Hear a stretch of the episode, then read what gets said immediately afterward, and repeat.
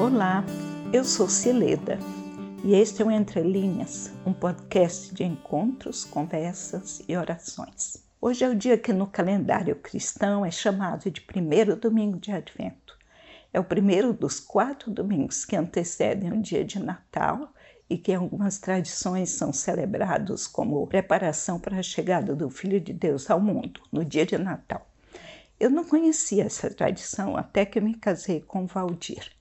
O primeiro Natal que passei com a família dele, em Joinville, Santa Catarina, foi uma completa surpresa para mim.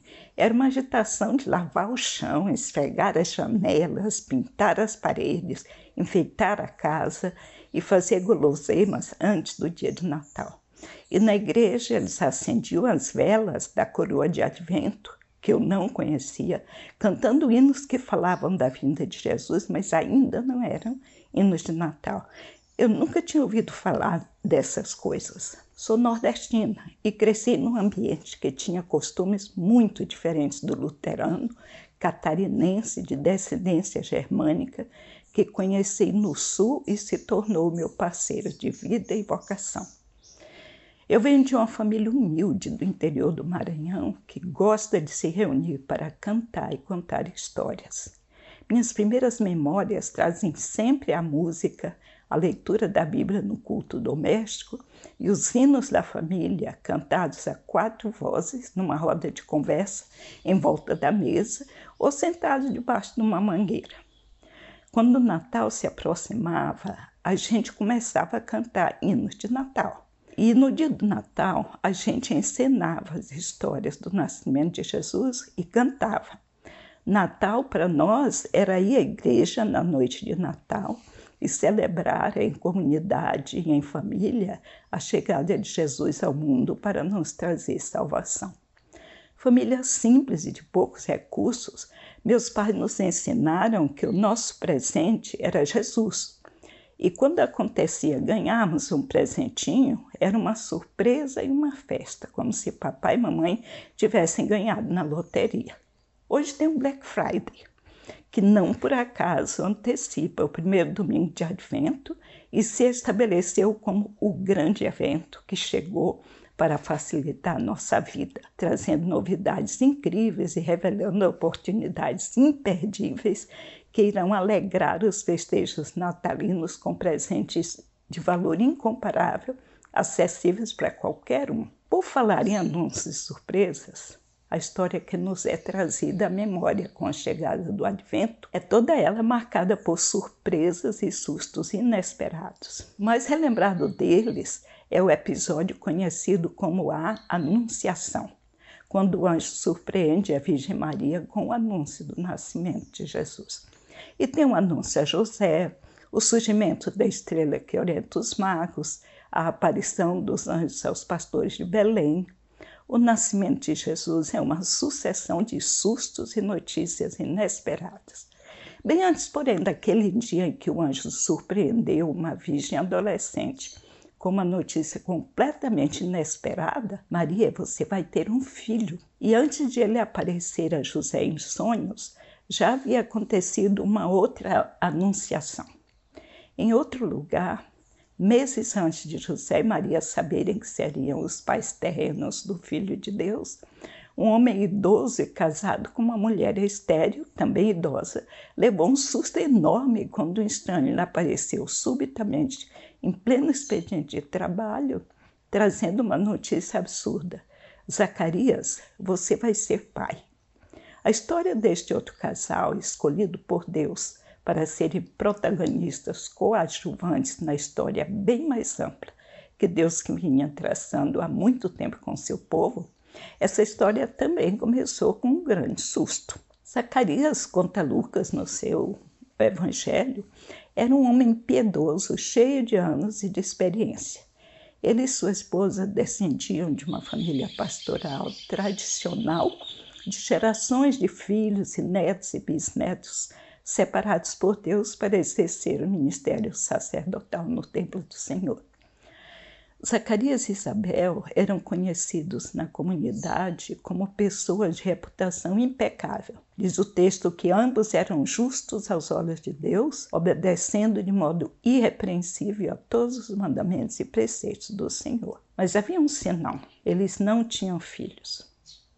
Este senão, Zacarias carregava dentro do peito ano após ano, junto com uma pergunta que nunca o abandonava. E nos momentos quando ele ministrava no templo e orava pelo seu povo, a pergunta incômoda voltava: por que Deus não responde à minha oração? Zacarias fazia parte de uma equipe pastoral, como acontece em muitas das nossas igrejas hoje. No contexto do povo de Israel, essa equipe era composta de sacerdotes e levitas que serviam no templo em turnos. Certa vez, durante seu turno, Zacarias foi sorteado para oferecer o incenso no templo. Este era um raro privilégio, pois entrar no Santo dos Santos e oferecer o incenso era um ritual sagrado que só acontecia uma vez por ano e era ministrado por um sacerdote sorteado para este fim. Naquele dia, quando Zacarias estava orando lá dentro, diz o texto, e o povo todo orando do lado de fora, algo totalmente inesperado interrompe a liturgia sagrada. Como quando uma criança entra correndo na igreja, no meio da pregação, gritando: Pai, olha o que eu achei! e atrapalha a ordem do culto.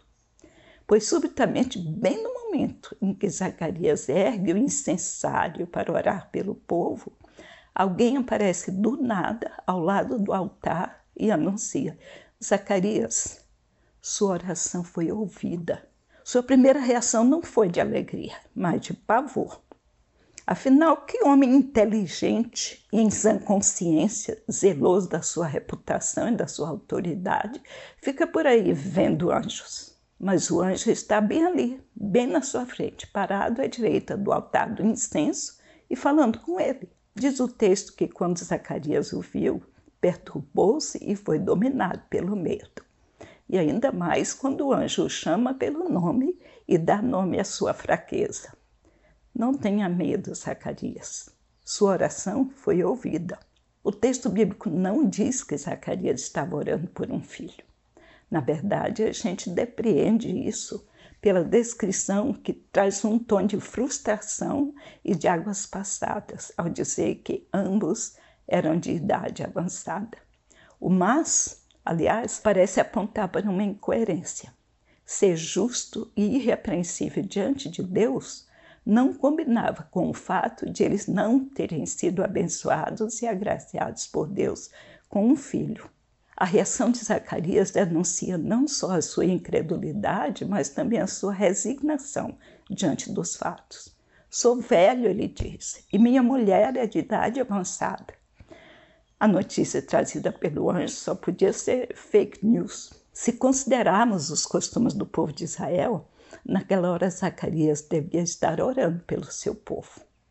Orar pelo povo, ao apresentar o incenso no altar de Deus, continha um dos importantes elementos da oração judaica, reivindicando a antiga promessa de Deus de que um dia ele iria mudar a sua história, trazer-lhes salvação e presenteá-los com um momento novo de restauração. Assim, podemos deduzir que a declaração do anjo contemplava tanto a oração pessoal de Zacarias quanto a oração dele pelo seu povo. Depois de dizer que a oração de Zacarias foi ouvida, o anjo acrescenta um detalhe que faz disparar o coração do velho sacerdote. Isabel, sua mulher, lhe dará um filho, e você lhe dará o nome de João. Por essa, Zacarias não esperava, ou melhor, deixou de esperar, cansou de esperar, cansou de pedir. Durante anos e anos ele havia orado ardentemente, implorando a Deus que lhe desse um filho, sinal de sua bênção, e nada. O pastor Ricardo Barbosa, no seu recente livro intitulado quando a alegria não vem pela manhã, no qual fala sobre a oração não respondida, compartilha com muita transparência e sinceridade a experiência profundamente dolorosa da perda do seu filho, depois de 14 meses orando que Deus o curasse. Mas a cura para o seu filho não veio.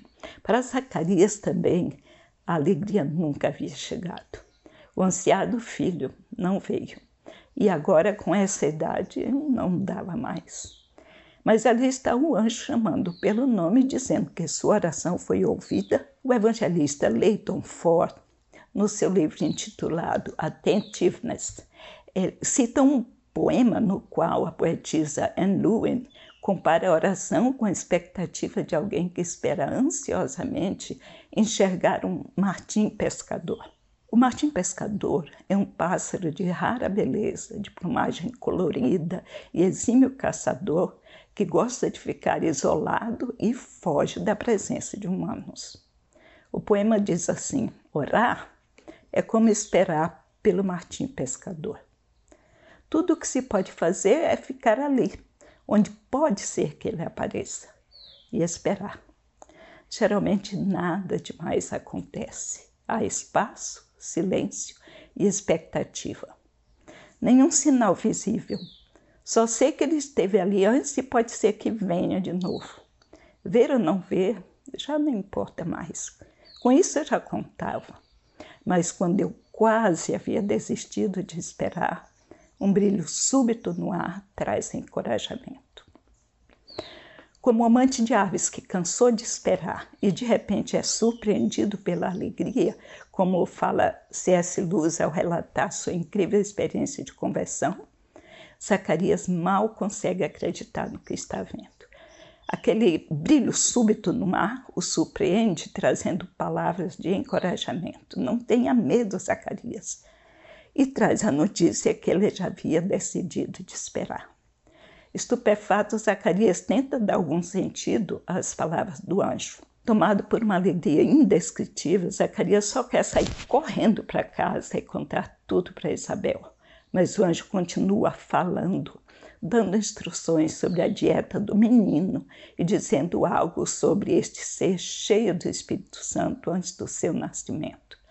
O anjo fala não só da criança que irá nascer, mas fala de velhas profecias que ele, o velho sacerdote, já se cansou de repetir no templo, como sendo antigas promessas do Senhor Deus ao seu povo. Citando palavras de Isaías e de Malaquias, o anjo diz que o seu filho irá adiante do Senhor no espírito e no poder de Elias para fazer voltar o coração dos pais a seus filhos e os desobedientes à sabedoria dos justos.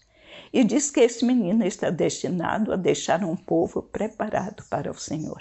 De repente, Zacarias dispara a pergunta que está se colocando: Como posso ter certeza disso? Zacarias, o homem da palavra, das explicações lógicas, dos argumentos irrefutáveis, precisa de evidências concretas. Ele precisa ver para crer. Não pode ser um crédulo simplório que fica vendo anjos por aí. Aliás, esse anjo precisa ver.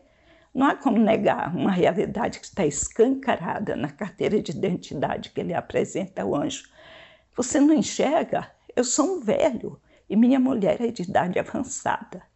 E para sua surpresa, o anjo replica: E eu sou Gabriel, sou um servo. Estou sempre na presença de Deus, estou aqui porque ele me enviou para lhe transmitir estas boas novas. Não são palavras minhas, mas do meu Senhor. Eu não trago certezas, trago um chamado à escuta e à obediência. A certeza que lhe dou é esta, que a palavra de Deus se cumprirá no tempo oportuno.